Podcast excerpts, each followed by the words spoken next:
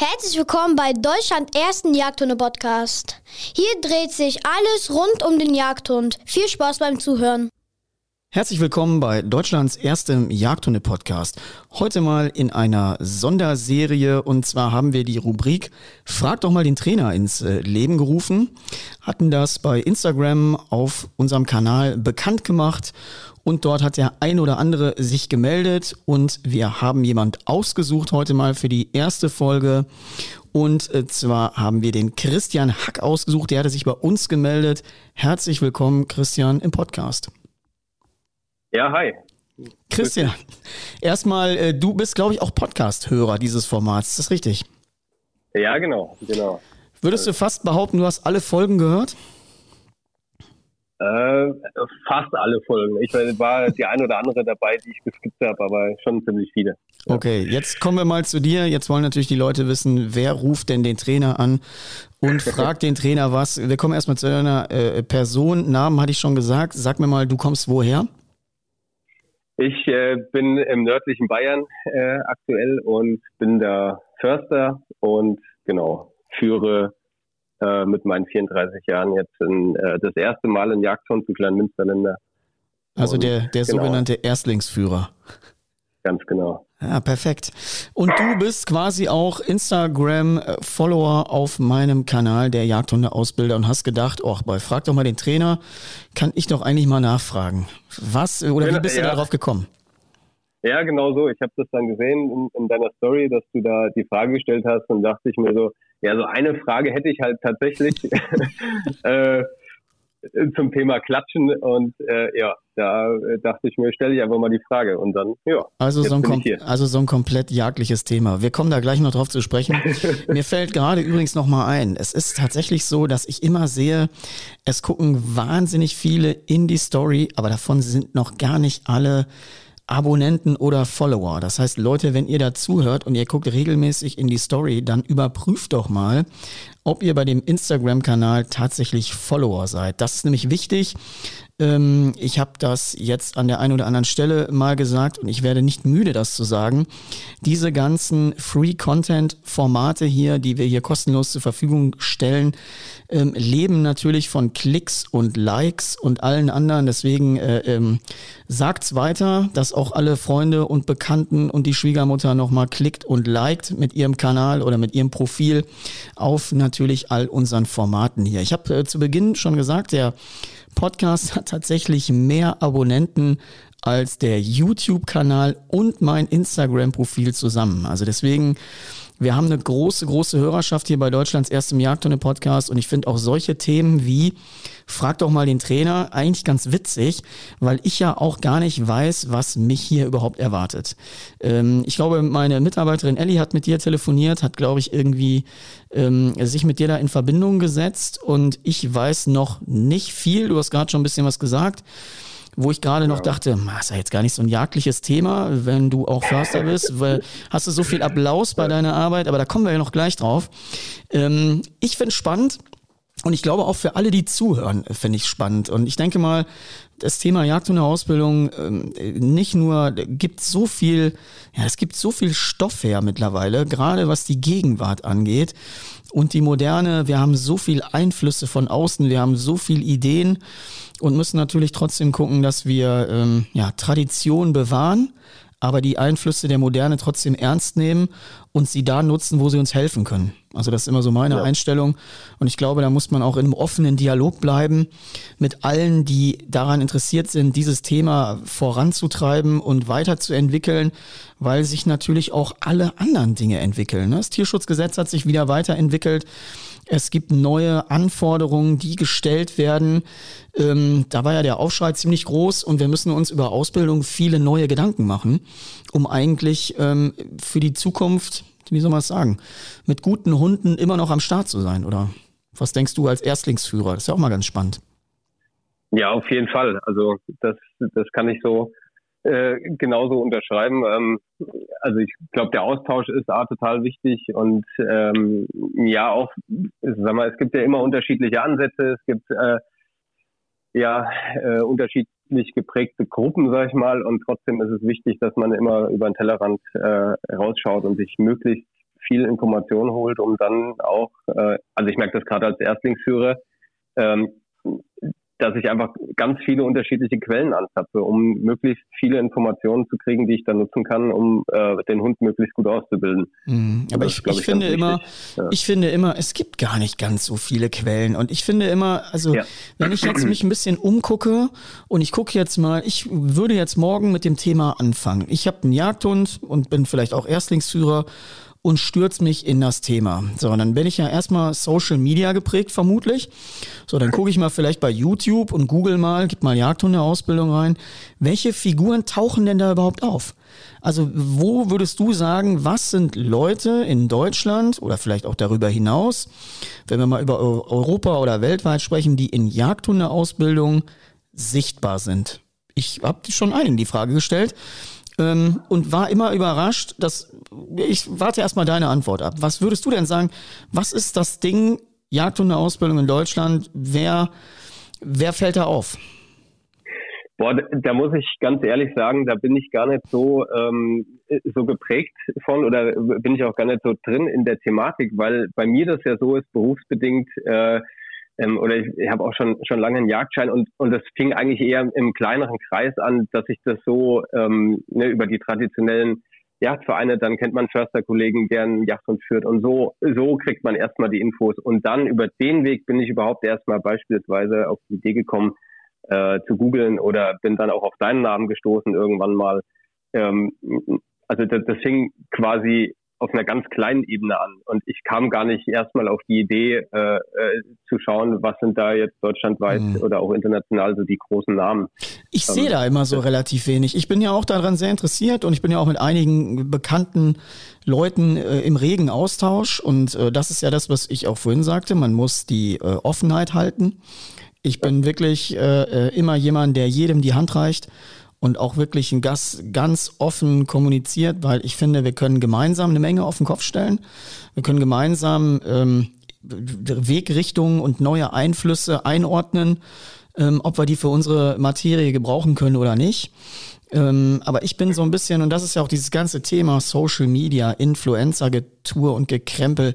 Ich werde da immer mehr allergisch drauf langsam. Und ich muss dazu sagen, ich persönlich ähm, das möchte ich an dieser Stelle einfach auch nochmal sagen, sehe mich gar nicht als irgendwie Influencer. Ich bin hier und auch der Podcast und jeder meiner Kanäle ist nicht hier, weil ich gerne meine Fresse irgendwo sehe, ganz im Gegenteil, sondern ich bin hier, weil ich eine Sache vorantreiben will, weil ich eine Mission habe und von meinem Weg in Ausbildung erzählen möchte. Das ist ein Kann-Angebot, das ist kein Muss-Angebot und es soll im Grunde nur bestehende Systeme ergänzen oder vielleicht eine eine, eine, eine professionellere Art anbieten, weil wir wissen ja alle, das Ehrenamt hat Grenzen und das ist ja auch ganz normal. Das kann ich von einem Ehrenamt, ich kann nicht erwarten von ehrenamtlichen Vereinen, die wirklich eine gute Arbeit machen, ich kann nicht erwarten, dass die mich individuell eins zu eins coachen können. Das gibt die Struktur nicht ja. her. Und deswegen war meine, mein Ansinnen ja einfach eine privatwirtschaftliches Unternehmen dazu zu gründen und mal hinzugehen und auch eben durch Umsätze Geld zu generieren und die in dieses System zu stecken. So wie wir das gemacht haben mit einem top eigenen Ausbildungsrevier, mit noch vielen anderen Möglichkeiten um einfach mal zu gucken, was passiert, wenn du so ein Ding hier mal auf die Spitze treibst. Also wenn du mal ja. alles versuchst zu professionalisieren und ich kann auch nur noch einen kleinen Teil der Leute trainieren, die hier anfragen. Das ist leider die Nebenwirkung. Und das heißt, da freut man sich natürlich auch über jede Menge guter Kollegen, Kolleginnen, die auch deutschlandweit den Leuten helfen. Aber wir müssen uns in einem einig werden. Wir müssen die Sache vorantreiben. Wir müssen gutes, ähm, auch im Austausch halten, in, in was weiß ich, in Tagungen, in Konferenzen zum Austausch. Wir können so, so viel weiterentwickeln. Ich habe äh, jetzt nochmal den großen Feldfilm gerade gebaut und bin dabei, den zu produzieren. Und was wir mit Wärmebilddrohnen für Aufnahmen hinbekommen haben, wo du ja. siehst, wie wild überlaufen wird, wo du am Boden denkst, oh, das ist eine Top-Suche. Und du plötzlich siehst, hey, der Hund sucht, aber der findet ja überhaupt nichts. Also wo du, wo du auf einmal durch neue technische Möglichkeiten ganz andere Ansätze bekommst. Also wir kriegen einfach jetzt Tools und Werkzeuge an die Hand, die unser Spiel nochmal komplett verändern. Und ich glaube, das ist ja. das Ding, warum eigentlich man sagt immer, Jagdhundeausbildung, kannst dein Rad nicht neu erfinden. Ich will das Rad gar nicht neu erfinden, sondern ich nehme nur diese Einflüsse, genauso wie jeder jetzt mittlerweile mit einem Wärmebild-Handgerät rumläuft und nimm diese Dinge und bau die in Training ein, um zu gucken, wo kann ich was verbessern, wie kann ich noch mehr die Sache nach vorne bringen. Und ich glaube, das sollte allen gemeinsam am Herzen liegen. Und äh, ich bin immer so ein Freund von äh, weniger labern, mehr machen. So. Und das ja. einfach, ich lade ja. ja. jeden auch bei mir ein und guck's mir gerne an. Also wenn irgendwelche äh, Superhelden mhm. sich formieren und gute Ideen haben, die sind herzlich willkommen, die lade ich gerne ins Ausbildungsrevier ein und äh, guck mir an, äh, was es tolles Neues gibt. Und ich finde, die Offenheit muss man besitzen, oder?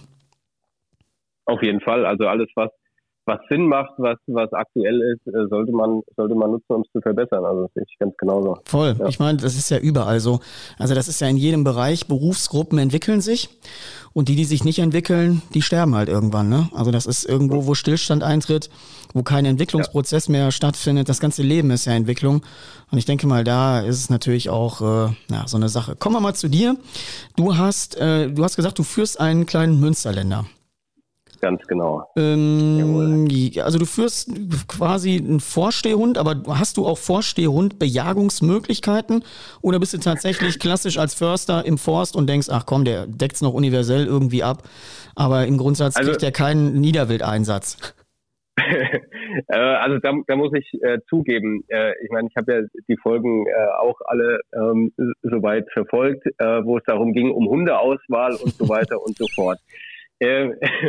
Äh, sind wir genau bei dem Thema, dass ich zugeben muss, dass ich den kleinen Münsterländer jetzt nicht deshalb habe, weil ich so geniale äh, äh, Niederwild-Jagdmöglichkeiten habe. Okay. Muss ich zugeben. Ich bin Förster, allerdings, ähm, das ist der nächste Punkt, äh, durch die Hundeausbildung bin ich eigentlich, äh, habe ich ja, Geschmack dran gefunden, sozusagen mhm. an der an der Niederwildbejagung und ähm, äh, ja, freunde mich da immer mehr an mit, äh, so, so dass ich halt äh, neben dem ganzen forstlichen, äh, waldlichen Thema äh, schon auch im Feld immer mehr unterwegs bin jetzt durch ja, das, das macht ja auch Spaß. Also ich habe es auch jetzt im Feld ja. schon gesagt, das wird immer so stiefmütterlich abgetan, die Feldarbeit bei Hunden. Aber ich bin ja jemand, der auch wirklich fast jeden Tag im Feld ist. Und das ist einfach eine riesen, ein Riesenuniversum, wenn du dich mit den Möglichkeiten dort auseinandersetzt. Und dann wird auf einmal so ein kleines Thema wie eine Mickey-Maus-Prüfung hier, Jugendsuche, wird auf einmal ein großes Ding, wenn du dich damit beschäftigen möchtest. Also wenn du verstehen willst, wie das Feld funktioniert. Und ich bin da Feuer und Flamme. Das ist einfach äh, neben am Wasser zu jagen. Ich jag unendlich gerne am Wasser. Flugwild sind das natürlich genau meine Themen. Und das macht einfach Bock. Und ich finde, ähm, wenn man bekommt auch, wenn man gute Hunde hat, immer Möglichkeiten. So, das, das darf man nicht vergessen. Ja. Und Möglichkeiten, ähm, gute Hunde sind überall rar, nach wie vor. Mhm. Also Ausbildungsniveau, hm ist in der Regel im Durchschnitt, wir reden jetzt nur vom Durchschnitt bescheiden, wenig Kontrolle auf Hund an bewegtem Wild und und und, weil du musst natürlich schon, wenn du Niederwild jagen möchtest, einen Hund sehr kontrollierbar bekommen. Du musst, ja. der darf nicht beim ersten äh, weglaufenden Hasen die ganze Yacht unruhig machen, weil du den ja. nicht mehr eingefangen kriegst. Dann gehen nämlich alle nach Hause, gut gelaunt wenn du im ganzen ja, Treiben genau, alle Hasen hochgemacht hast und alle Fasane. Ähm, dann hat dein Hund einen schönen Ausflug gehabt, aber du wirst, glaube ich, im nächsten Jahr nicht mehr eingeladen. Unter Garantie nicht. Ja, und deswegen sage ich ja, das, das sind so spannende Sachen, Hunde kontrollierbar zu bekommen. Und zwar nicht nur äh, äh, dumm kontrollierbar, sondern schlau kontrollierbar. Ich sage das extra, weil einem Hund etwas abzugewöhnen, was, abzugewöhnen, was er nicht soll, ist relativ einfach. Also so ein Anti-Jagd-Training, einem Hund irgendwie äh, bewegbare Sachen zu hetzen, abzugewöhnen, ist ja easy. Aber ihm zu sagen, jetzt ja, jetzt nein, setzt, mhm. Verständ setzt Verständnis voraus. Weil wenn er das nicht versteht, macht er eins von beiden Sachen sehr schlecht. Also wenn ja. du es platt klopfst, um das mal jetzt umgangssprachlich zu sagen, dann geht er nicht mehr. Und wenn er zu viel geht, dann hast du zu wenig Kontrolle auf, bleib mal hier. Also, ne? Mhm. Und die Balance dazwischen, dass ein Hund das sehr gut macht, setzt voraus, dass er seine Aufgabenstellung versteht. Und die mhm. erkläre ich ihm nicht mit dem Kantholz. Die erkläre ich ihm mit anderen Dingen. Und deswegen sage ich ja, ähm, verstehen ist so ein bisschen der Schlüssel zum Erfolg. Also verstehen der Aufgaben, die der Hund zu lösen hat. Und äh, ja. da, da finde ich, dreht sich immer so ein bisschen drum, dass man einfach dass man lernt, Aufgaben zu verstehen. Und ich werde nicht müde, das Wort Individualität wieder mal zu benutzen. Dieses genaue Hingucken, wann macht ein Hund was und womit kann ich darauf reagieren. Du kannst nicht jeden gleich behandeln. Das geht nicht bei uns Menschen. Und deswegen finde ich es immer so ultra. Es gibt ein paar richtig gute Leute, Hundeführer oder auch Trainer und Ausbilder, die können ein System.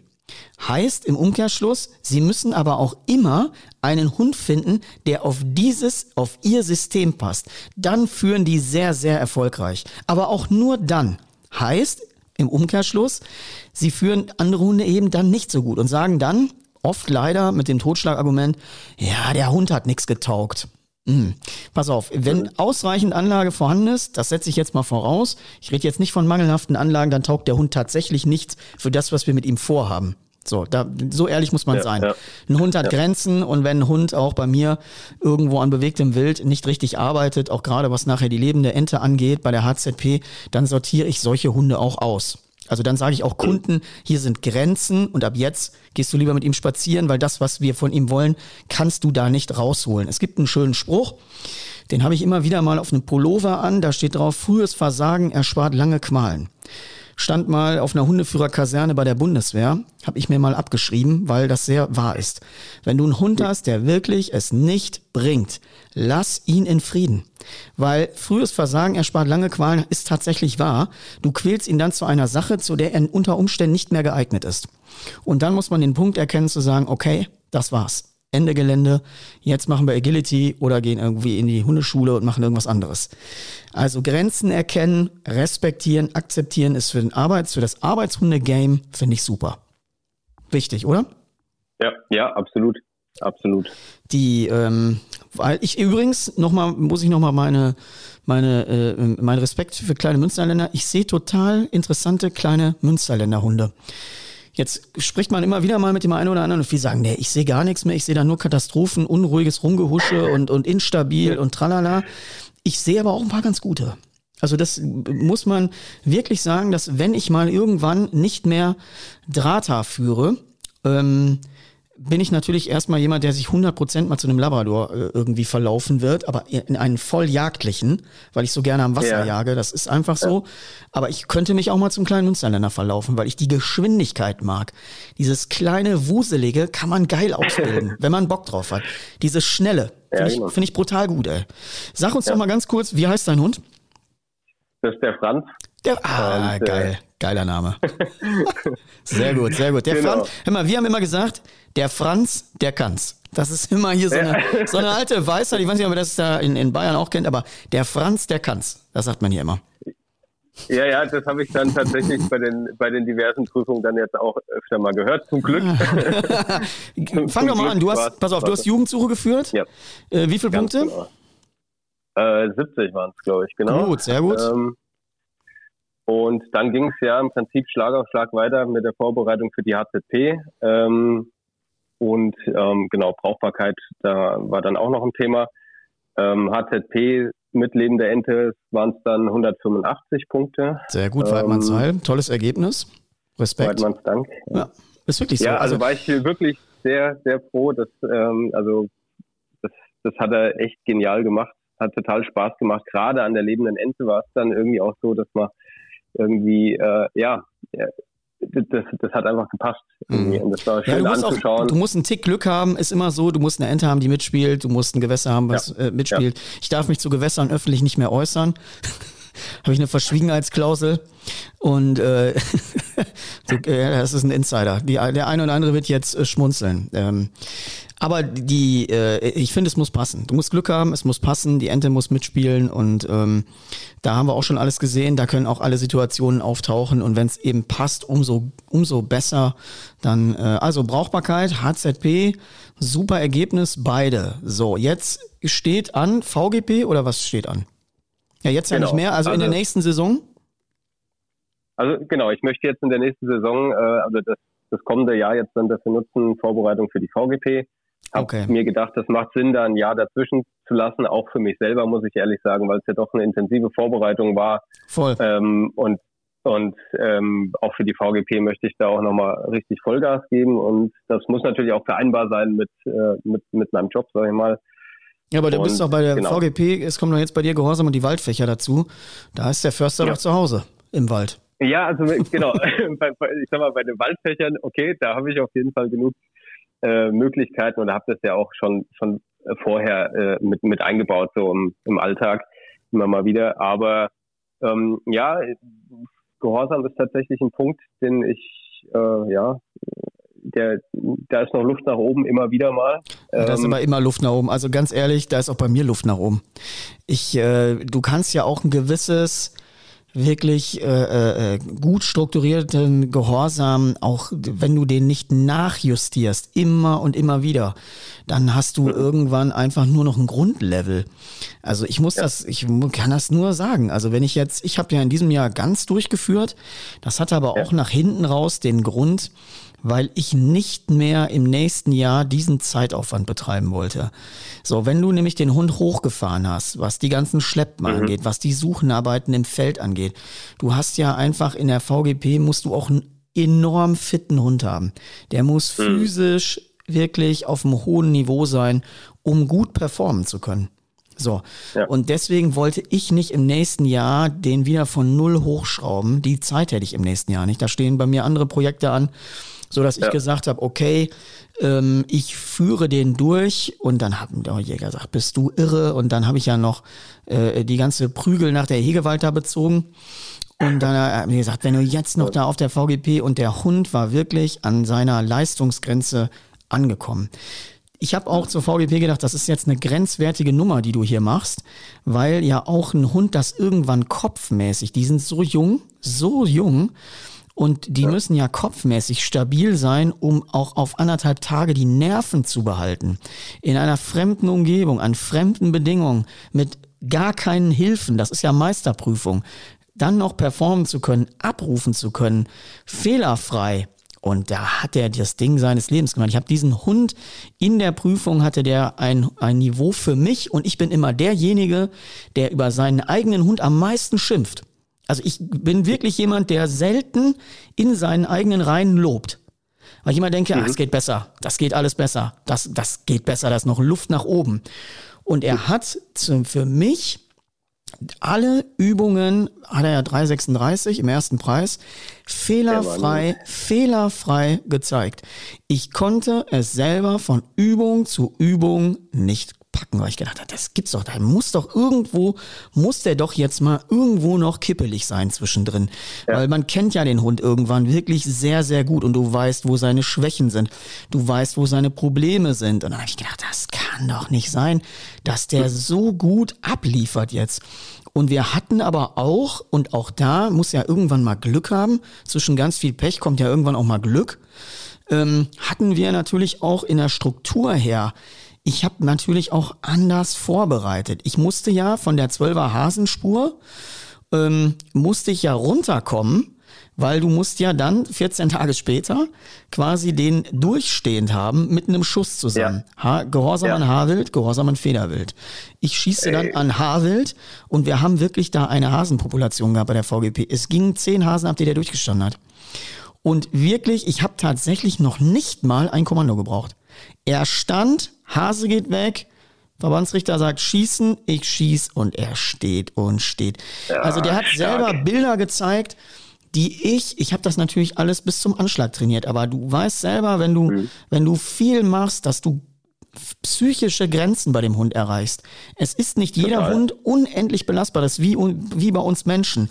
Und wenn der seit der Jugendsuche schon in einem Prüfungsmodus ist, dass er marschiert, dann sind auch irgendwann mal, macht der Kopf mal zu und der Kopf sagt irgendwann mal so, kannst mich am Arsch lecken, ich brech mal durch, ich brech aus. Es ist ja nur ein Tier, was wir vorführen. So, oder was wir im Team, in unserer Teamleistung vorführen. Und das kann einfach mal irgendwann sagen, so, jetzt reicht's hinterher, bumm, Ende.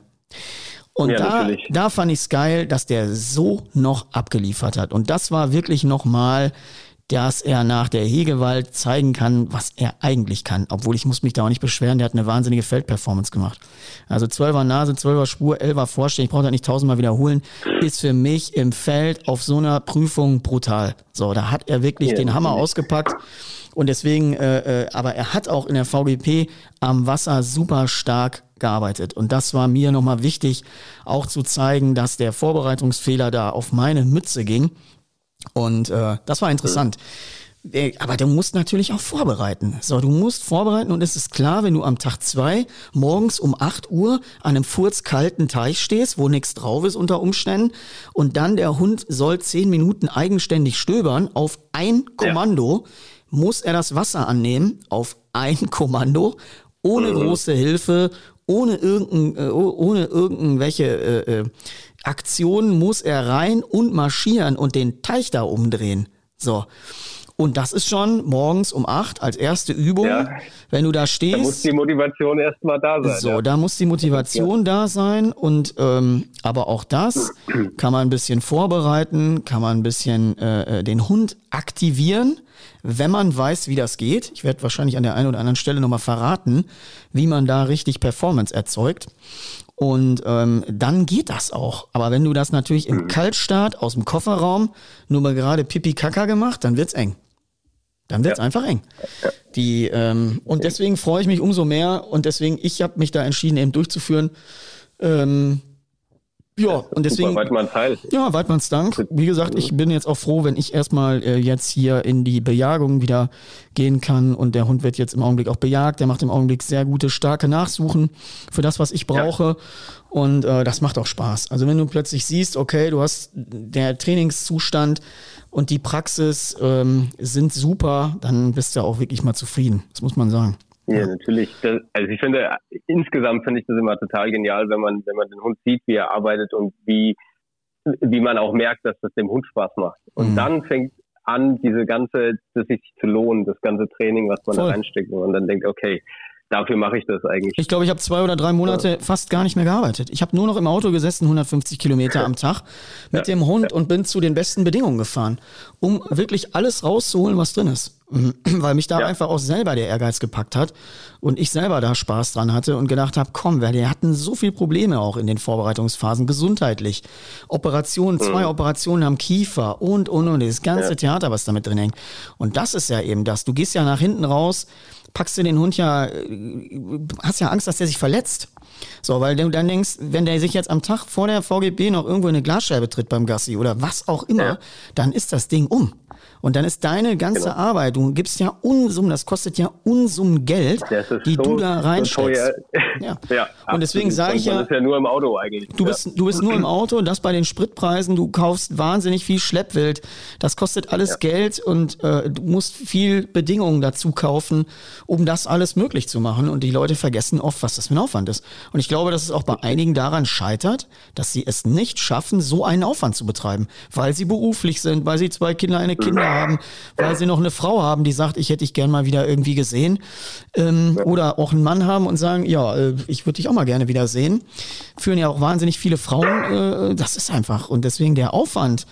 Ähm, es, ich kann aber auch das Argument verstehen, zu sagen, ich muss ein Jahr warten. Ich sag dir auch, der Volker war für mich auch zu jung. Der war für das, was wir wollten in dieser Saison. Es gibt ja Hunde, die sind sehr früh sehr reif. So, die sind auch, die ja. sehen auch, der Volker sah ja auch noch auf der Hegewald, sah ja auch noch aus wie ein, wie ein, wie ein Junghund. Also der sah ja noch richtig, der hatte ja noch gar nicht, der hatte ja noch gar nicht den? Körper von einem Rüden. Mhm. So, und jetzt habe ich mir gesagt, wir lassen den erstmal erwachsen werden jetzt. Also jetzt hat mhm. er wahnsinnig viel Programm hinter sich und jetzt darf der mal in aller Ruhe erwachsen werden. Oh, das war jetzt das mhm. Ding. Und jetzt kommen wir mal zu deiner VGP-Vorbereitung und frag doch mal den Trainer, was war denn deine Frage eigentlich an mich? Ja, die, die Frage war eigentlich, also neben dem ganzen Jagdlichen ist es ja auch so, der, der läuft ja bei mir im Alltag auch ähm, mit an der Arbeit. Das heißt, mhm. klar, als Förster viel draußen im Wald alleine, ist ganz klar. Aber auch, es stehen ja immer mal wieder Dienstbesprechungen an. So. Und dann ist natürlich das erste Thema, äh, Kollegen haben natürlich auch Hunde und so mehrere Hunde auf einen Haufen. Alles soziale klar, Kompetenz. Mhm. Soziale Kompetenz, okay, haben wir alles geübt. Und dann ist mir aber vor ein paar Monaten das mal passiert, da war ich äh, auf eine Hochzeit eingeladen und da musste ich, ich konnte den Hund nicht, äh, nicht zu Hause lassen und so weiter und äh, habe ihn mitgenommen Und das war auch alles gar kein Problem, bis zu dem Punkt, wo auf einmal geklatscht wurde. Okay. Und das war was, was ich überhaupt gar nicht auf dem Schirm hatte. Ähm, äh, und er, er fing dann an zu bellen und steigerte sich richtig rein und ich habe das gar nicht äh, ähm, verstanden, äh, weil, weil es die erste Situation war, die ich äh, so hatte, dass das ein Problem war, dass auf einmal ein Klatschen ein Problem war. Wie war denn, wie war denn deine Reaktion darauf? Also, was hast du konkret in der Situation gemacht? Ich weiß nicht, wo habt ihr irgendwo gestanden, habt ihr gesessen, du hattest den Hund am Tisch oder, oder wie, erklär mal ein bisschen die Situation. Ja, die, die Situation war die, dass äh, da saßen wir am Tisch. Ich habe dann, ich, um ehrlich zu sein, weiß ich gar nicht mehr richtig, wie ich reagiert habe. Ich habe versucht, ihn, äh, glaube ich, irgendwie in, in so einem Affekt aus der Situation rauszunehmen.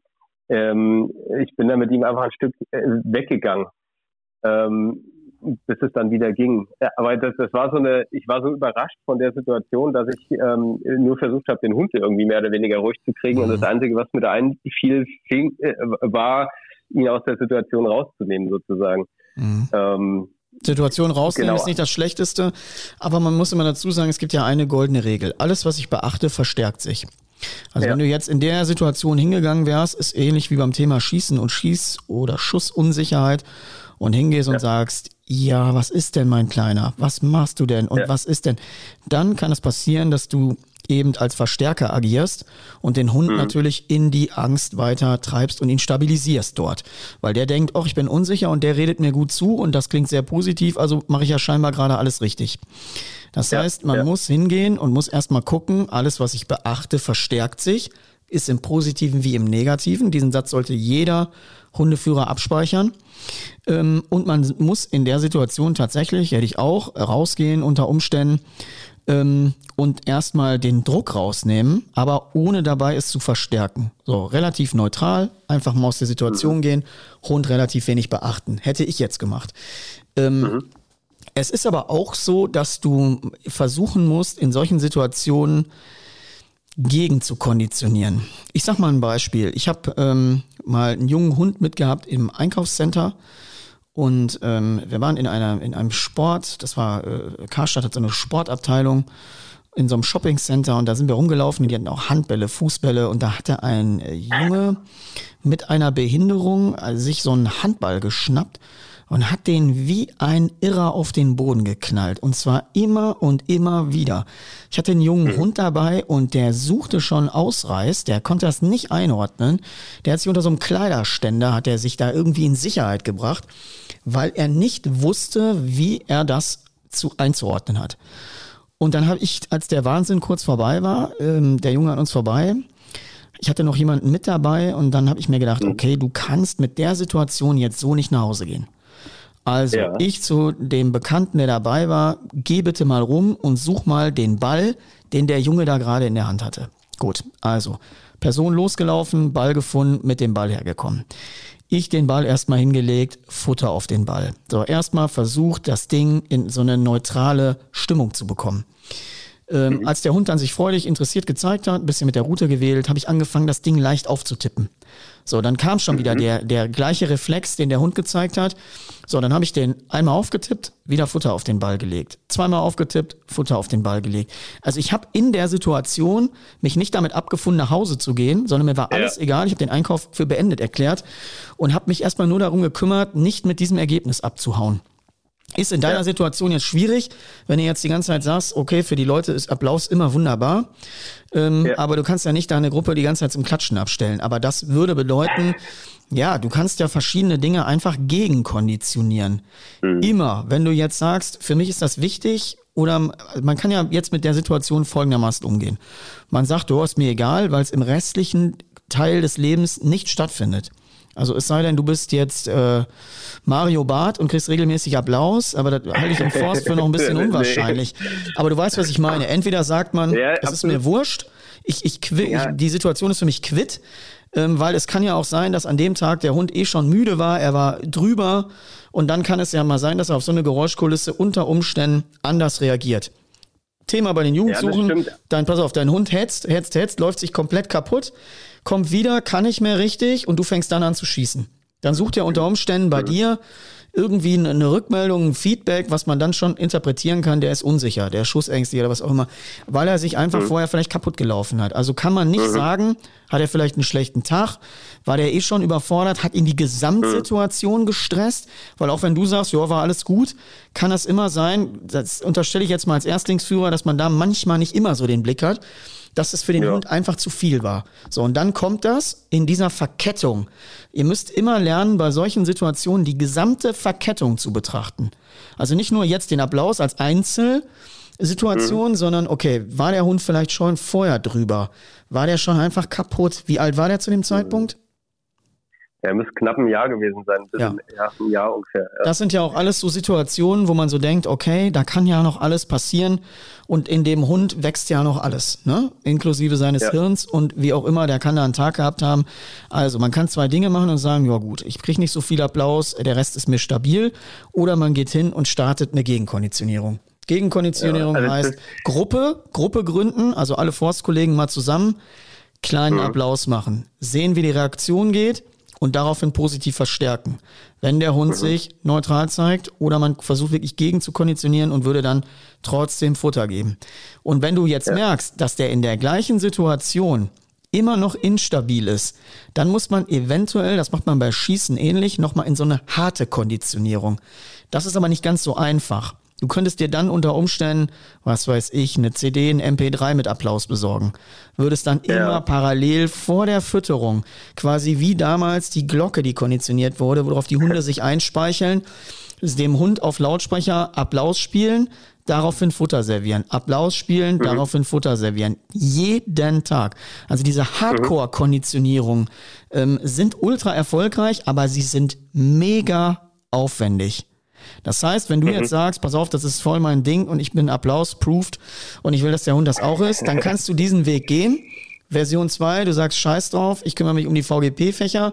Oder du sagst, okay, ich äh, kümmere mich um alles, aber ich mache das trotzdem nochmal als Konditionierungsprojekt. Also man kann den Hund nochmal in die gleiche Situation bringen, wenn er ausgeruht ja. ist und dann sehen, reagiert er noch so. Ja. So, und das, ja, das denke ich, werde ich machen, weil der, der, weil der Punkt ist ja nicht, dass ich jetzt so viel Applaus kriegen würde. Das ist, denke ich mal, un, unrealistisch. Nee, aber es ist halt einfach so, wenn man in irgendeiner Besprechung ist und dann kann es ja mal sein, dann sitzen da auch 50, 60 Leute, man hat einen Hund dabei mhm. und dann mhm. auf einmal wird geklatscht für irgendeinen Vortrag. Und das sind genau die Situationen, wo ich mir ansonsten halt den Hund äh, nicht mitnehmen würde. Aber das fände ich eigentlich auch blöd, mhm. weil er meistens mit dabei ist. Und ähm, dafür wäre es mir halt aber wichtig. Und ja, probier's aus. Probier's aus. In einer kleinen ja. Gruppe mit Hundeführerkollegen vielleicht mal drei, vier Leute klatschen. Es ist natürlich immer ja. noch was. Jetzt kommt, jetzt werden wir nämlich kompliziert. Drinnen Applaus, draußen Applaus. Da fängt man auch schon mal an zu unterscheiden. Also ich sag ja, wenn okay. man die Sache richtig machen will, wird's kompliziert. Dann wird's aufwendig. Nicht kompliziert, es wird aufwendig einfach. Und dann muss man wirklich sehen, okay, ist das was? Kann ich das, wenn ich das von der, von der, als MP3 abspiele, auf einer Anlage, das wird auf dem Handy nicht gehen, weil es nicht das Volumen hat sondern man muss da schon hingehen und dann auch Geräusche in einer Anlage spielen, die dann auch dem Naturell entgegenkommen. Habe ich alles gemacht. Ich habe ja alle so Themen gehabt, ähm, mhm. in meiner, in meiner Hundetrainerlaufbahn habe ich mich ja sehr hart auch mit, mit Konditionierungsprozessen auseinandergesetzt. Und die sind einfach nach hinten raus erfolgreich. Und wenn du jetzt hingehen würdest ja. und du würdest nur noch ausschließlich den Applaus in, mit Fütterung verbinden, und zwar ohne ja. Ausnahme, dann hast du einen Hund, der auf Klatschen irgendwann anfängt zu speicheln. Da gibt es auch keinen Plan B zu. Das ist nur ja. ultra aufwendig, aber es ist definitiv machbar. Und für alle, die jetzt zuhören, die auch denken, okay, ich habe vielleicht auch einen, einen, irgendeinen Prozess, den ich gerne umkonditionieren würde. Die Maßnahmen sind in etwa alle ähnlich. Egal welches Problem du hast, ob es Schießen ist, ob es Applaus ist, ob es, äh, was weiß ich, ist. Ne? Alles mhm. ähnlich in der Umkonditionierung. Ja, also ich würde jetzt, ich mache jetzt, denke ich, nicht so, dass ich das äh, über die Hardcore-Variante mache und da meine komplette Zeit rein äh, stecke, weil so so wichtig ist es dann jetzt nicht. Aber mhm. ähm, ich versuche schon über den Weg, das nochmal die Situation quasi künstlich herbeizuführen und dann ähm, ja äh, übers übers positive Verstärken dann irgendwie äh, in den Griff zu kriegen. Ja, aber Oder erstmal zu beobachten, wann ist es eigentlich so, wann, wann genau tritt es auf. Ja. Du kannst es eben nicht, das ist kein Verhalten, was du unter Zwang stellen kannst. Also das ja. macht es dann eben auf einem, auf, einem, auf einem instabilen Hund Zwang auszuüben, ist sowieso völlig geisteskrank. Macht ihn nicht ja. stabiler, ne? muss man dazu mal sagen. Also deswegen, wir reden ja, auch generell.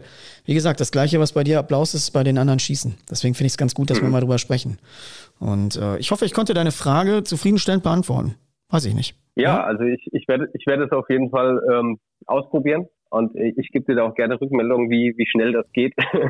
Voll. so, und äh, genau.